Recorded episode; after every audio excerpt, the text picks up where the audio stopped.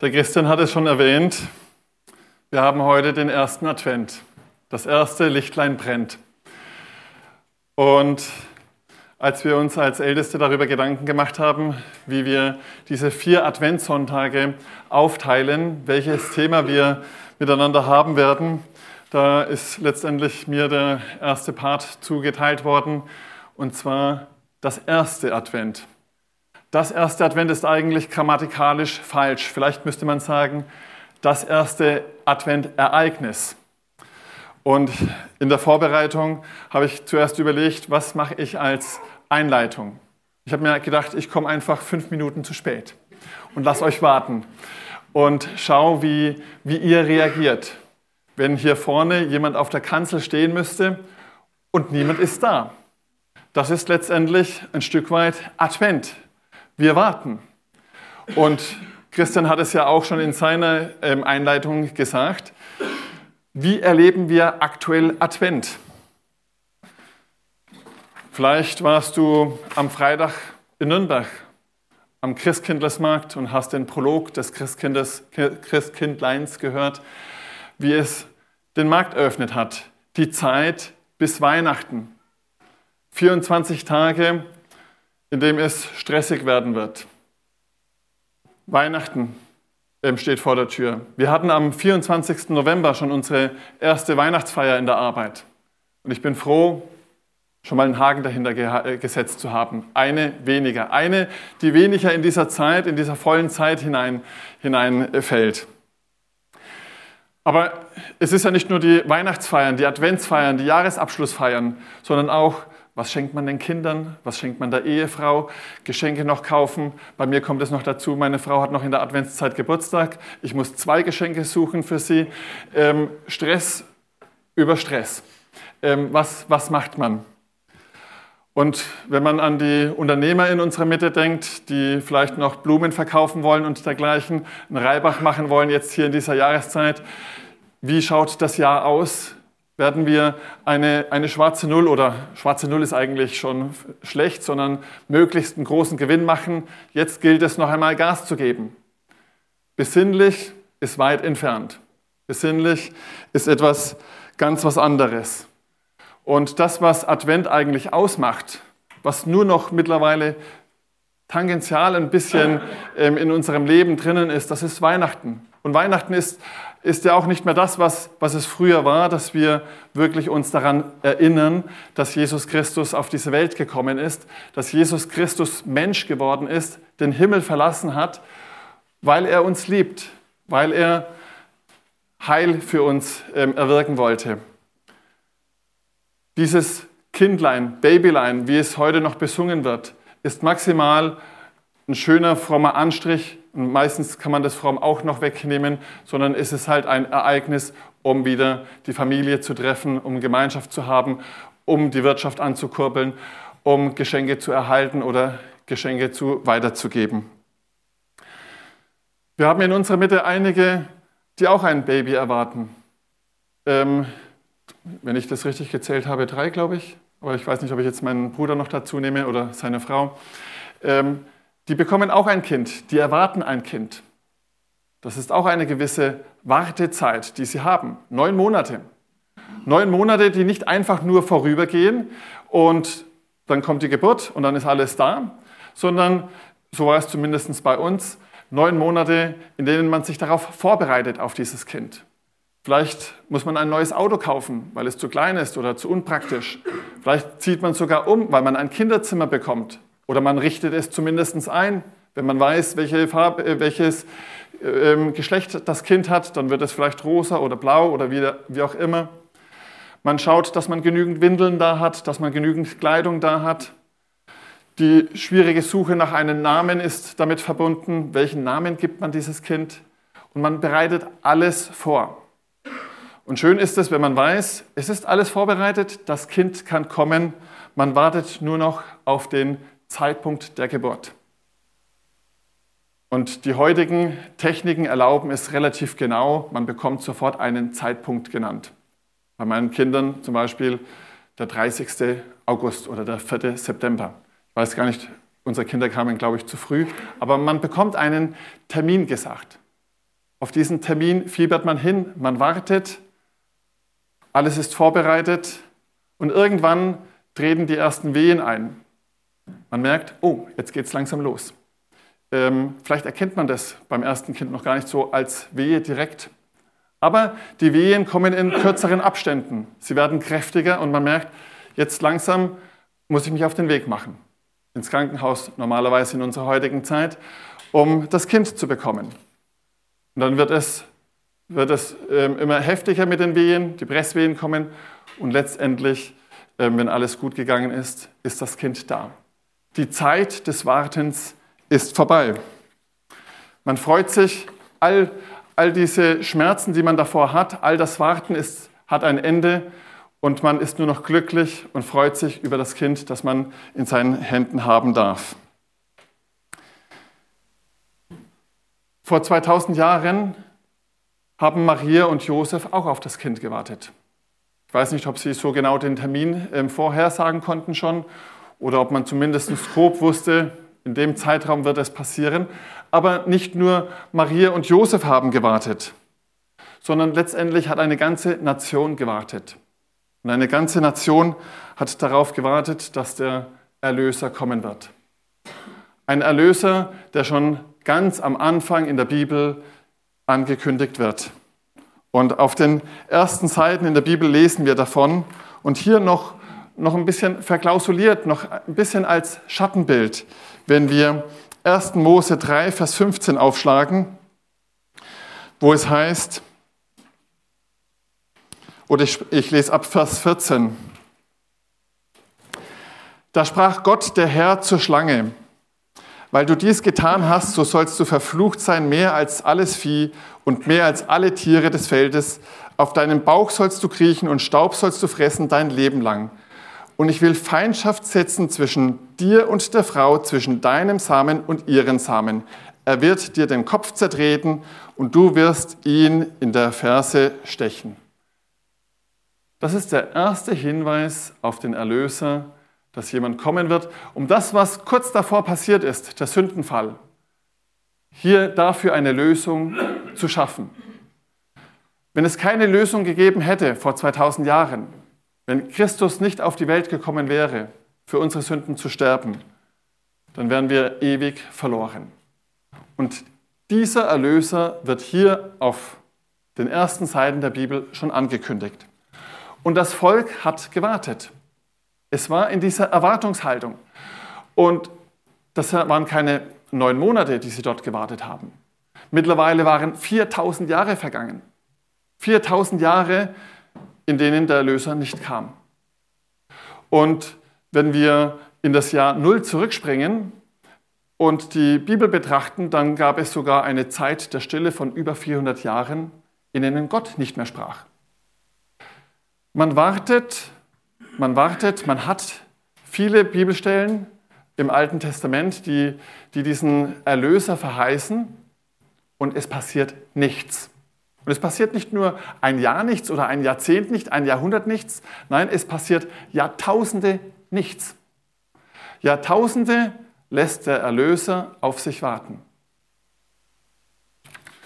Und mittlerweile, das Volk Israel in Israel war nicht mehr so frei wie unter den Zeiten Davids und Salomos, sondern die Römer waren ähm, eingefallen. Ähm, Letztendlich war es eine Autonomie. Sie konnten noch relativ frei ihren, ihren ähm, Tempeldienst ähm, verrichten, ihre Religion ausüben, aber sie waren nicht mehr die Herren in ihrem eigenen Land. Das waren die Römer. Und die, das Volk Israel erwartete einen Erlöser, der einfach diese Römer wieder aus dem Land treiben würde, der aufstehen würde als König, als Herr, sich mächtig erweisen würde und sie wieder dastehen würden wie zu alten Zeiten. Das war ihre Erwartungshaltung.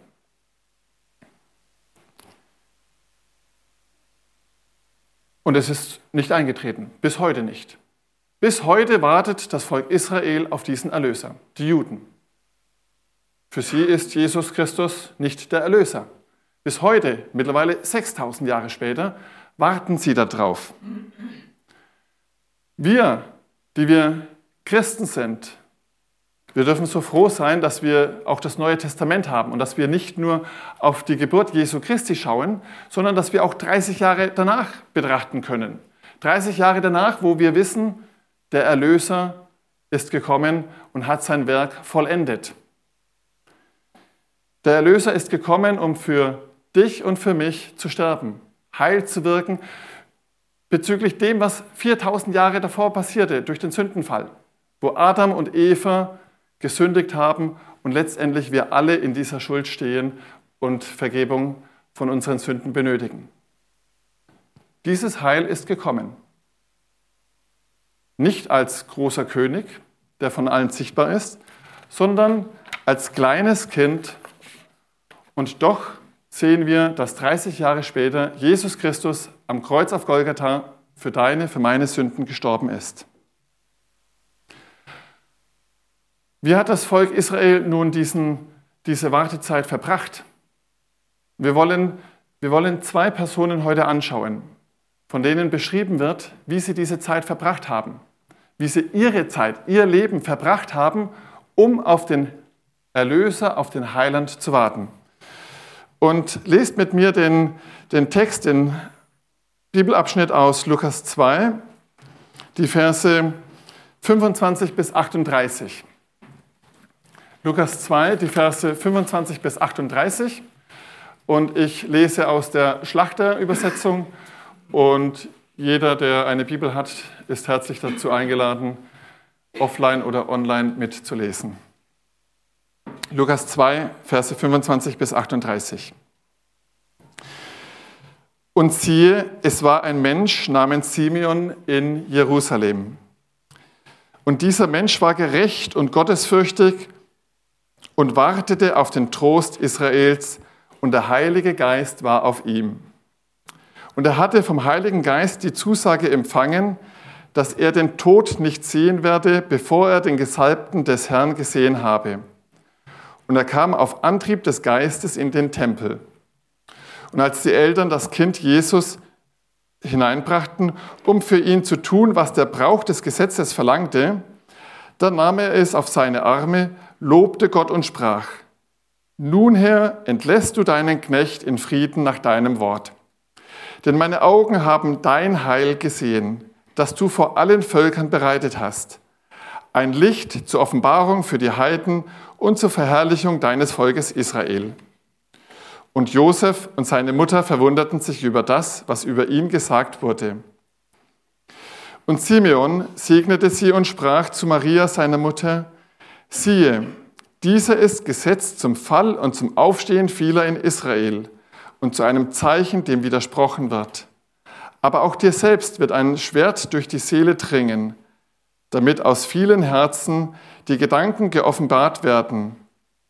Und da war auch Hannah, eine Prophetin, die Tochter Phanuels aus dem Stamm Asser, die war hochbetagt und hatte nach ihrer Jungfrau Frauenschaft mit ihrem Mann sieben Jahre gelebt.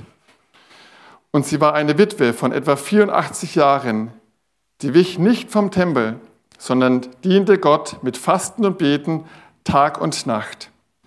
Auch diese trat zu derselben Stunde hinzu und pries den Herrn und redete von ihm zu allem, die auf die Erlösung warteten in Jerusalem. Ich bete noch einmal. Großer Gott und Heiland, habt du Dank für dein Wort, das zu uns spricht. Danke für ähm, die Beispiele von Simeon und Hannah, die uns auch ein, ein Vorbild sein dürfen. Und ich bitte dich, dass du durch deinen Heiligen Geist auch heute wirkst, dass du zu uns sprichst. Danke, dass du in unserer Mitte bist. Du hast es versprochen und wir vertrauen darauf. Dir allein alle Ehre dafür. Amen. Amen. Wenn wir diesen Text lesen, dann ist er schon nach der Geburt Jesu Christi passiert. Das soll aber nicht der Schwerpunkt der heutigen Predigt sein. Weihnachten ist erst in drei Wochen. Aber wie Simeon und wie Hannah gelebt haben, wie sie ihre Zeit verbracht haben, das soll heute unser Schwerpunkt sein, was wir betrachten wollen. Und wir gehen einfach diesen Text Vers für Vers durch. Über manche werde ich ein klein wenig schneller gehen, bei manchen werde ich ein klein wenig ähm, stehen bleiben und ein bisschen tiefer hineingehen. Es sind zwei unscheinbare Personen. Zwei, die es eigentlich kaum erwähnt werden, dass sie 2000 Jahre später noch genannt werden.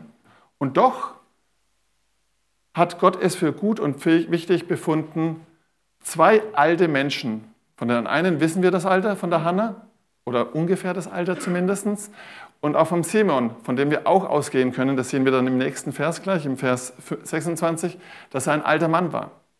Zwei Menschen, die am Ende ihres Lebens stehen, verbringst, die dir ein Vorbild sein darf dafür, wie du deine Zeit verbringst. Dass es nicht einfach nur dahin gleitet, dass wir Jahr für Jahr Advent feiern und von einem Stress in den nächsten, sondern dass wir in der Beziehung zu Gott wachsen, dass wir gestärkt werden und dass wir sein Wort lieben lernen, es kennenlernen und wir werden sehen, wie gerade Simeon das Wort kannte und wie er es auf Jesus Christus ähm, anwendete.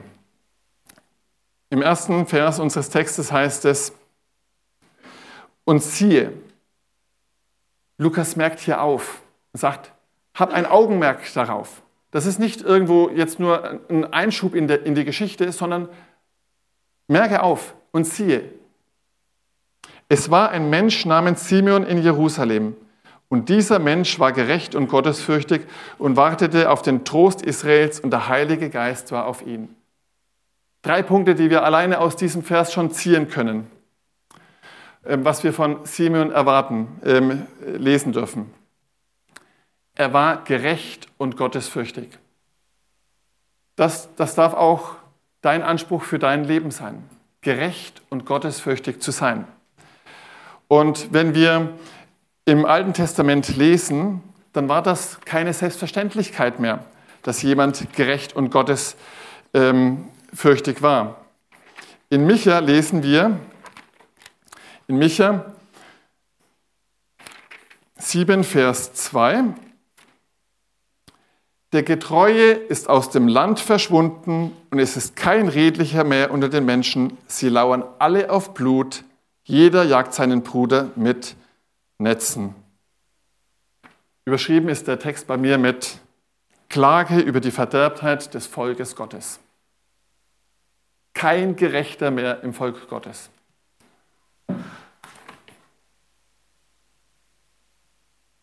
Dein Anspruch muss es sein, dass dass du nicht unter diese Gruppe fällst.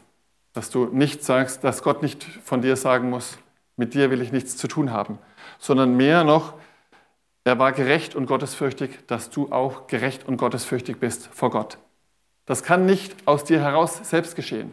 Das ist nicht etwas, was du bewirken und produzieren kannst, sondern, und das lesen wir dann als dritten Punkt, der Heilige Geist war auf ihm. Damals im Alten Testament war der Heilige Geist und das Alte Testament hört ja da langsam auf, ist am, am Abklingen, aber die ersten Kapitel im Lukas und im, im Matthäusevangelium sind eigentlich noch alter Bund, sagen wir es mal so, alter Bund. Ähm, damals war er noch punktuell auf den Menschen. Wir kennen das von Mose, wir kennen das von David, dass der Heilige Geist über sie kam ähm, und Gott sie benutzte.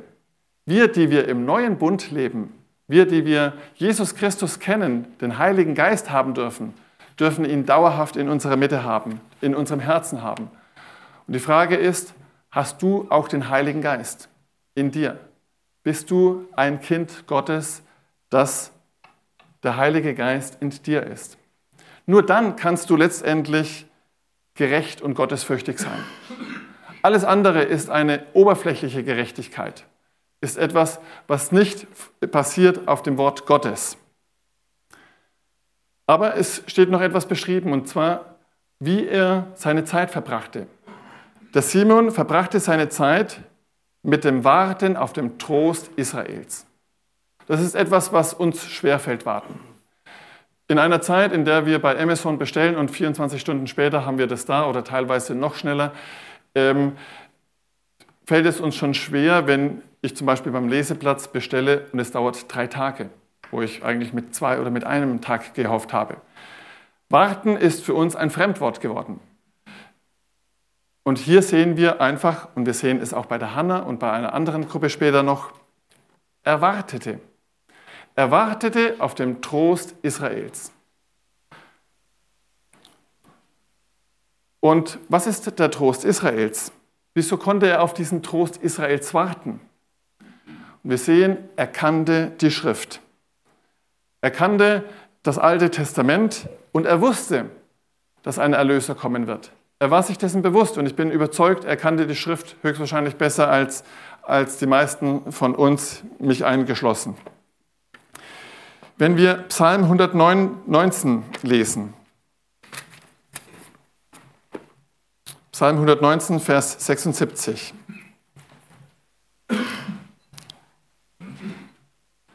Lass doch deine Gnade mein Trost sein nach deinem Wort an deinem Knecht.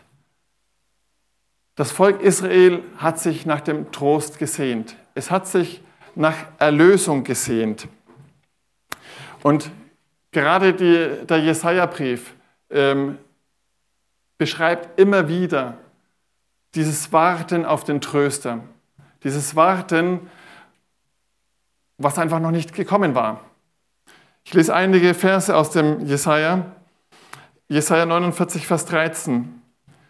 Jubelt ihr Himmel und frohlocket du Erde, brecht in Jubel aus ihr Berge, denn der Herr hat sein Volk getröstet und erbarmt sich über seine Elenden. Was wir wissen, was ein prophetisches Wort war auf Jesus Christus. Ein paar Kapitel später in Jesaja 51, Vers 3 heißt es, denn der Herr tröstet Zion er tröstet alle ihre Trümmer und macht ihre Wüsten wie Eden und ihre Steppen wie den Garten des Herrn. Freude und Wonne, Danklied und Lobgesang wird darin gefunden werden. Sie haben diese Verheißungen gehabt. Und nochmal ein paar Verse später, wo es heißt, ihr Trümmer Jerusalems, freut euch und frohlockt miteinander, denn der Herr hat sein Volk getröstet, hat Jerusalem erlöst. Und am Ende von dem, von dem Buch heißt es im Jesaja 66, Vers 13, wie einen, den seine Mutter tröstet, so will ich euch trösten. Ja, in Jerusalem sollt ihr getröstet werden. Das war alles noch Zukunftsmusik für das Volk Israel. Teilweise in der Verbannung, teilweise ähm, nicht mehr auffindbar. Wir werden das nachher bei, bei Hannah noch sehen. Ihr Stamm war eigentlich nicht mehr vorhanden, obwohl ihr Stamm genannt wird. Und das ist der Trost, den das Volk Israel erwartet hat. Er kam anders, als sie es erwartet haben. Beziehungsweise, wie ich schon vorhin auch sagte, sie warten immer noch auf diesen Tröster, das Volk Israel. Aber auch wir dürfen getröstet werden. Wir brauchen nicht in diese Welt gehen ohne Trost. Und ich weiß nicht, wie es dir, wie es dir geht, ob du überhaupt ähm, der Meinung bist, dass du Trost benötigst, dass du getröstet werden musst oder ob alles einfach Friede, Freude, Eierkuchen ist, alles läuft genauso, wie du, du es haben möchtest. Aber wir dürfen wissen, dieser Tröster lebt. Jesus Christus ist nicht tot, er ist nicht Vergangenheit und weg, sondern er will auch dein Tröster sein. Er will dich befreien von der Schuld, die du auf dich geladen hast. Er will dir deine Sündenschuld hinwegnehmen und dich trösten, dich frei machen. Und das ist, das ist das Schöne, dass Gott ein unveränderlicher Gott ist. So wie er vor 2000 Jahren war, so ist er auch heute noch. Und so wie er damals zu einem Trost wurde für den Simeon, für die Hannah, weil sie auf diesen Tröster Israels gewartet haben und ihn erkannt haben, so darf er auch dein Tröster werden und dein Trost, Tröster sein.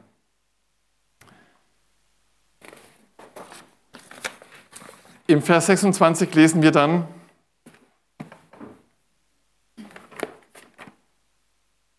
wo es heißt, und er hatte vom Heiligen Geist die Zusage empfangen, dass er den Tod nicht sehen werde, bevor er den Gesalbten des Herrn gesehen habe.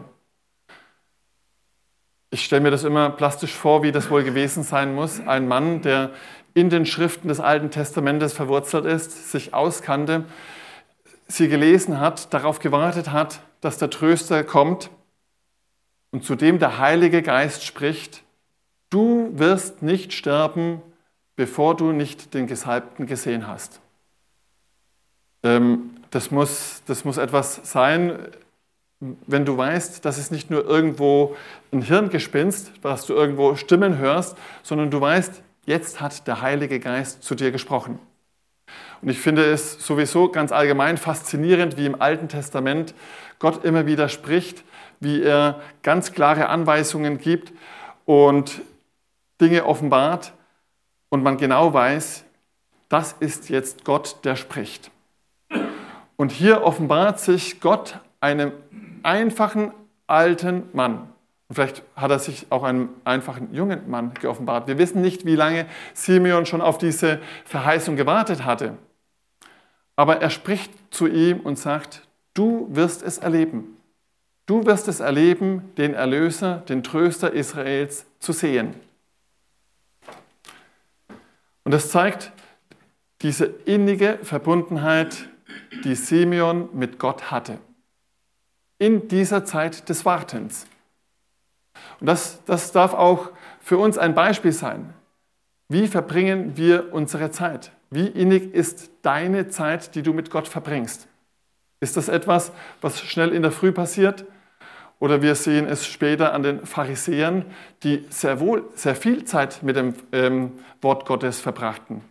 Aber letztendlich war das nur Kopfwissen. Es war nicht bis ins Herz ähm, gerutscht. Und genauso besteht bei dir und bei mir die Gefahr, dass das, was wir lesen, das, was in deiner stillen Zeit passiert, wenn du sie hältst, dass das nur dafür da ist, dass du mehr Wissen aneignest, dass du gelehrter bist, dass du einen Wasserkopf bekommst.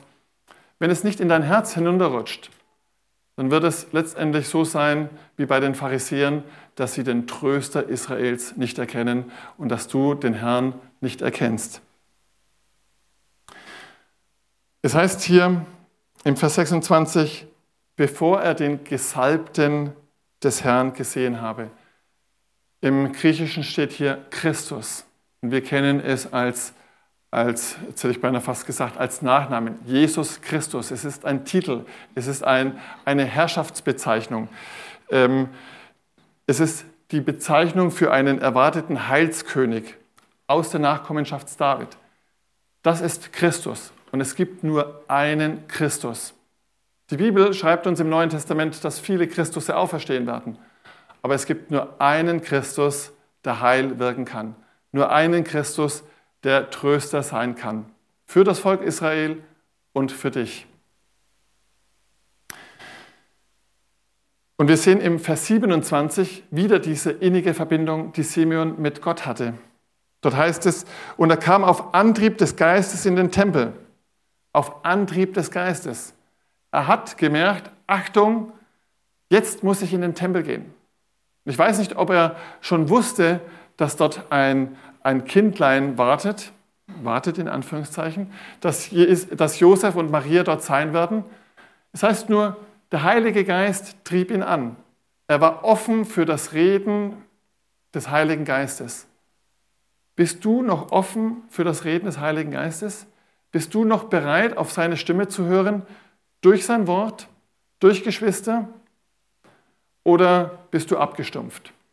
Dass man so viel, so viel drumherum hat, kaum einer, der zu Hause noch ohne Musik auskommt oder unterwegs mit Stöpseln und dergleichen, sondern dass du wirklich bereit bist, auf ihn zu hören, dich mit seinem Wort zu beschäftigen, in der Stille zu ihm zu kommen. Das heißt dort weiter, und als die Eltern des Kindes Jesus hinein, das Kind Jesus hineinbrachten, um für ihn zu tun, was der Brauch des Gesetzes verlangte. Was war der Brauch des Gesetzes? Zwei Punkte. Der erste war, dass eine Frau ihre Unreinheit ähm, rituell, dass sie sich rituell gereinigt hatte nach einer Geburt. Nach 3. Mose 12, 1 bis 8 wurde das einfach beschrieben, wie das genau geschehen musste. Und die Erstgeburt musste ausgelöst werden. Jesus war der Erstgeborene von Maria und in Anlehnung an den Auszug aus Ägypten musste die Erstgeburt einer jeden Familie ausgelöst werden, weil die Erstgeburt gehörte eigentlich Gott dem Herrn. Und je nach Fähigkeit, nach finanzieller ähm, Leistungsfähigkeit, musste ein größeres oder kleineres Opfer dargebracht werden. Und wir lesen zwei, drei Verse davor, im Vers 24, dass sie zwei Turteltauben bzw. zwei kleine Tauben gebracht haben. Das war das kleinste Opfer, das es gab. Das heißt, Josef und Maria waren ganz bestimmt keine reichen Leute, sondern ärmlich, was wir aus der Historie ja kennen. Diese zwei, diese zwei Punkte brachten Maria und Josef dazu, in den Tempel zu gehen, circa sechs Wochen nach der Geburt Jesu Christi. Und genau dann spricht der Heilige Geist zu Simeon und sagt, begib dich zum Tempel. Das heißt, er geht auch in einen Bereich hinein, der, der eigentlich nicht sein Bereich ist. Maria durfte nur in den Bereich für die Frauen hineingehen, um dort diese zwei Dinge zu, zu vollziehen. Und Simeon geht auf sie zu, in den Frauenbereich hinein, in den Bereich, der den Frauen vorbehalten war. Und im nächsten Vers ähm, lesen wir dann, da nahm er es auf seine Arme, lobte Gott und sprach. Wenn ich mir vorstelle, du bekommst dein Kind, bist irgendwo unterwegs, ein fremder Mann kommt auf dich zu, sorry, dass ich dich jetzt so anschaue, ähm, für die, die, die ähm, zuschauen, das ist eine unserer schwangeren Frauen, ähm, nimmt das Kind, nimmt es in den Arm und lobt Gott. Das ist schon irgendwo ein bisschen spooky, ähm, wenn man das so, so überlegt.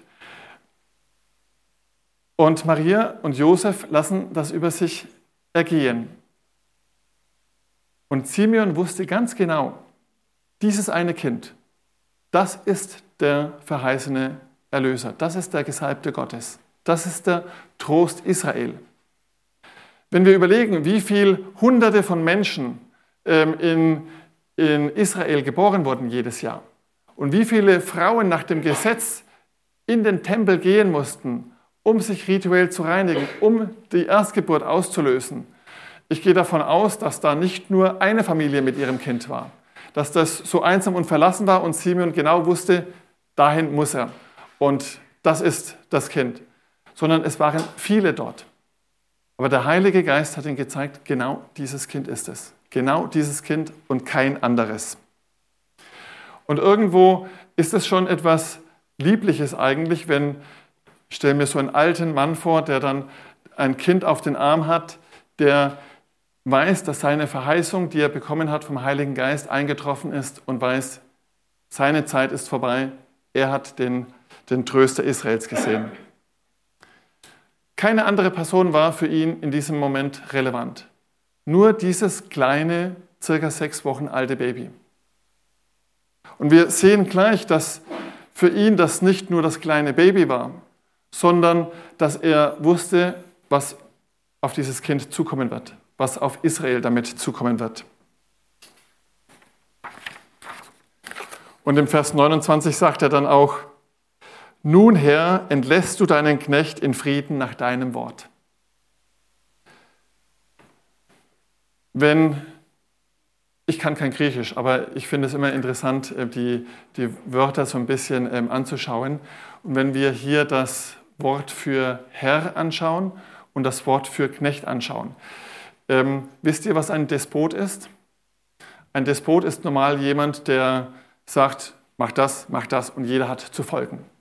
Ähm, wir würden vielleicht sogar Diktator sagen oder so etwas. Genau dieses Wort steht hier für Herr dran mein Herr, Despot im Griechischen. Und der Knecht ist der Sklave, Doulos im, im Griechischen. Und das zeigt, in welcher Position sich Simeon sah.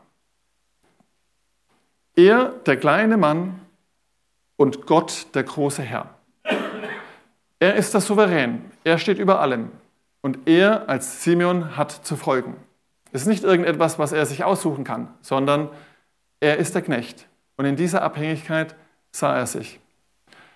Und die Frage ist auch, wie du dich siehst gegenüber Gott, wenn du eine Beziehung zu ihm hast.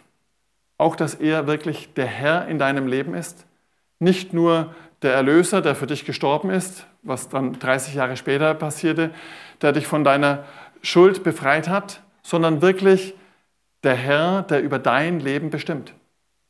Der sagt, hier gehe hin und du gehst. Und er sagt, das ist nicht für dich und du machst es nicht. Weil der Heilige Geist durch sein Wort zu dir spricht. Und hier dürfen wir auch wieder äh, lernen vom Simeon, wie er in der Beziehung zu Gott lebte und auf ihn wartete.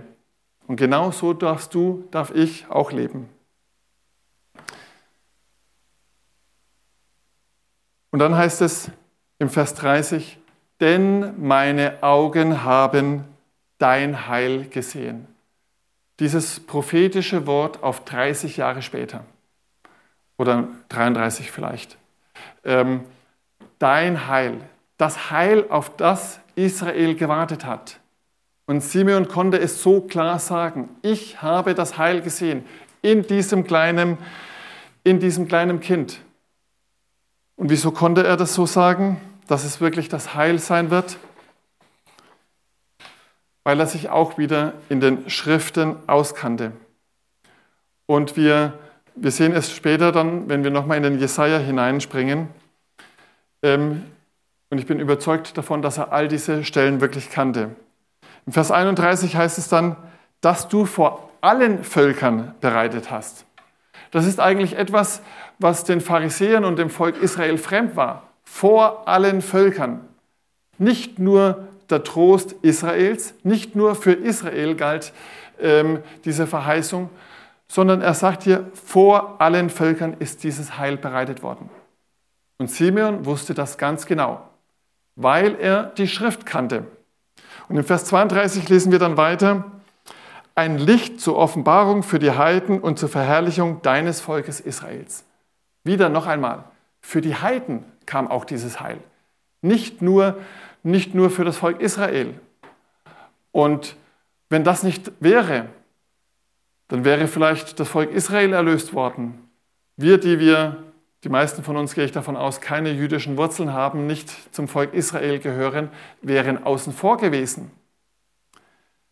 Und das Interessante ist, dass es unter anderem zwei Verse gibt im Alten Testament, welches die, die Pharisäer und die Schriftgelehrten nicht normalerweise lesen. Und dazu gibt es auch keine Auslegungsschriften. Die werden einfach ignoriert.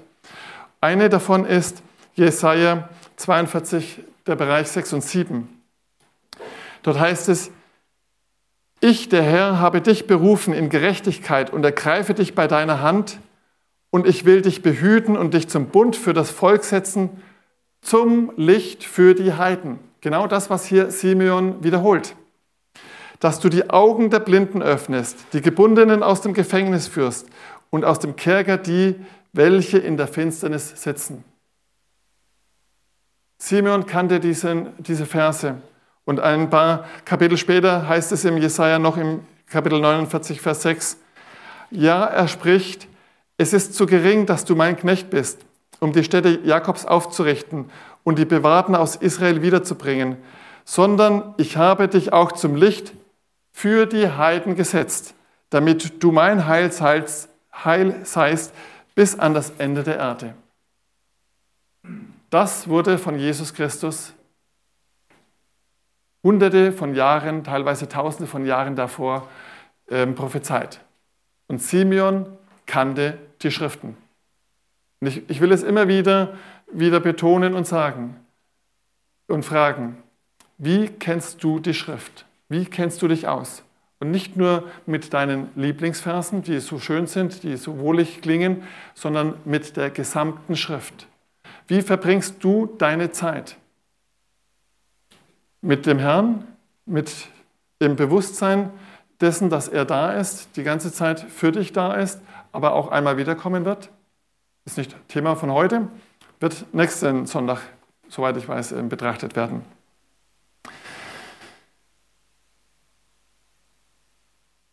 Und dann heißt es, und Josef und seine Mutter verwunderten sich über das, was über ihn gesagt wurde. Also Erstaunen war auf jeden Fall da bei, den Eltern, dass da ein, ein älterer Herr das über, das über ihr Kind sagt. wir sehen hier als kleiner Einschub die, die Genauigkeit, mit der Lukas erzählt. Und Josef und seine Mutter. Das heißt hier nicht und jo, der Vater und die Mutter, sondern Josef, der ja nicht der leibliche Vater war, sondern nur, nur juristisch ähm, Vater war, und seine Mutter Maria. Verwunderten sich über das, was über ihn gesagt wurde. Und ab Vers 34 heißt es, und Simon segnete sie und sprach zu Maria, seiner Mutter, siehe, dieser ist gesetzt zum Fall und zum Aufste Auferstehen vieler in Israel und zu einem Zeichen, dem widersprochen wird. Interessant, wie, wie Simeon auch diese Vorschau schon bringt. Und wie konnte er das sagen? Wieder, weil er die Schriften kannte. Wir kennen Jesaja 53, wo es darum ging, dass er zerschlagen wird, dass er ähm, sein Leben geben wird für uns. Weil er sich auskannte, konnte er das sagen. Und weil der Heilige Geist ihm zeigte, dieses Kind ist der Verheißene Israels. Simeon hat die Schriften gekannt. Simeon hat sich damit beschäftigt. Und das ist das, was ich vorhin sagte. Ich komme noch mal einmal auf die Schriftgelehrten zurück. Die Schriftgelehrten haben sich irrsinnig mit dem Wort Gottes ausgekannt, äh, sich damit beschäftigt. Sie haben es auswendig gelernt. In den Prophetenschulen wurde wirklich alles gelernt. Wenn ich überlege, dass es Menschen gibt, die das gesamte Alte Testament in Hebräisch Wort für Wort auswendig können, dann, dann ist das irrsinnig. Ich kann mir das kaum vorstellen. Und sie kannten es auswendig. Und es gibt auch heute noch Leute, die es auswendig können. Und es bringt ihnen nichts. Es bringt ihnen nichts, weil es hier oben ist, aber nicht im Herzen. Und es bringt dir nichts, wenn du dich mit dem Wort Gottes auskennst, wenn du EBDC machst, Buße-Seminar oder was auch immer, wenn es nur dort oben Kopfwissen ist. Wenn du zwei Stunden stille Zeit machst, wenn du auswendig lernst oder wie auch immer, um schön dazustehen, um das Wort Gottes einfach bringen zu können und wie auch immer, wenn es nicht in deinem Herzen ähm, ist. Und deswegen prüfe dich, wie du an das Wort Gottes herangehst. Wie verbringst du deine Zeit? Wie ernsthaft ist es mit dir, nicht nur einen Haken dahinter gemacht zu haben, sondern wirklich zu sagen, Herr, verändere du mich, verändere du mein Herz. Im Psalm 42, Vers 3 heißt es, meine Seele dürstet nach Gott, dem Lebendigen, den lebendigen Gott. Dürstet deine Seele nach Gott? Dürstet sie danach, dass du sagst, bevor ich mich mit etwas anderem beschäftige, bevor ich in der Früh schaue, wer hat mir vielleicht was auf WhatsApp geschrieben, Instagram oder wo auch immer, ähm, den Status überprüft, möchte ich in deinem Wort lesen. Ich möchte mich damit beschäftigen und damit in den Tag hineingehen. Und ich möchte den Tag damit beschließen und nicht mit irgendetwas anderem. Über Simeon lesen wir sehr viel, was er gesagt hat, sehr wenig über, über seine Person. Über Hannah lesen wir überhaupt nichts, was sie gesagt hat, aber wir lesen recht viel über ihre Person. Ab Vers 36 ähm, heißt es, und da war auch Hannah, eine Prophetin, die Tochter Phanuels aus dem Stamm Asser, die war hochbetagt und hatte nach ihrer Jungfrauenschaft mit ihrem Mann sieben Jahre gelebt. Und sie war eine Witwe von etwa 84 Jahren, die wich nicht vom Tempel, sondern diente Gott mit Fasten und Beten Tag und Nacht. Hannah und wie alt sie jetzt gewesen war, es äh, wird unterschiedlich interpretiert, ob 84 ihr tatsächliches Alter ist oder ob sie 84 Jahre schon in der Witwenschaft ähm, gelebt hat, plus sieben Jahre verheiratet, plus circa 14 Jahre, ähm, die man vielleicht noch unverheiratet war. Mit 14 hat man normal ungefähr geheiratet damals. Dann wäre sie eine Frau von circa 105 Jahren gewesen, die hier Tag und Nacht zum Tempel kam, um zu beten und zu fasten.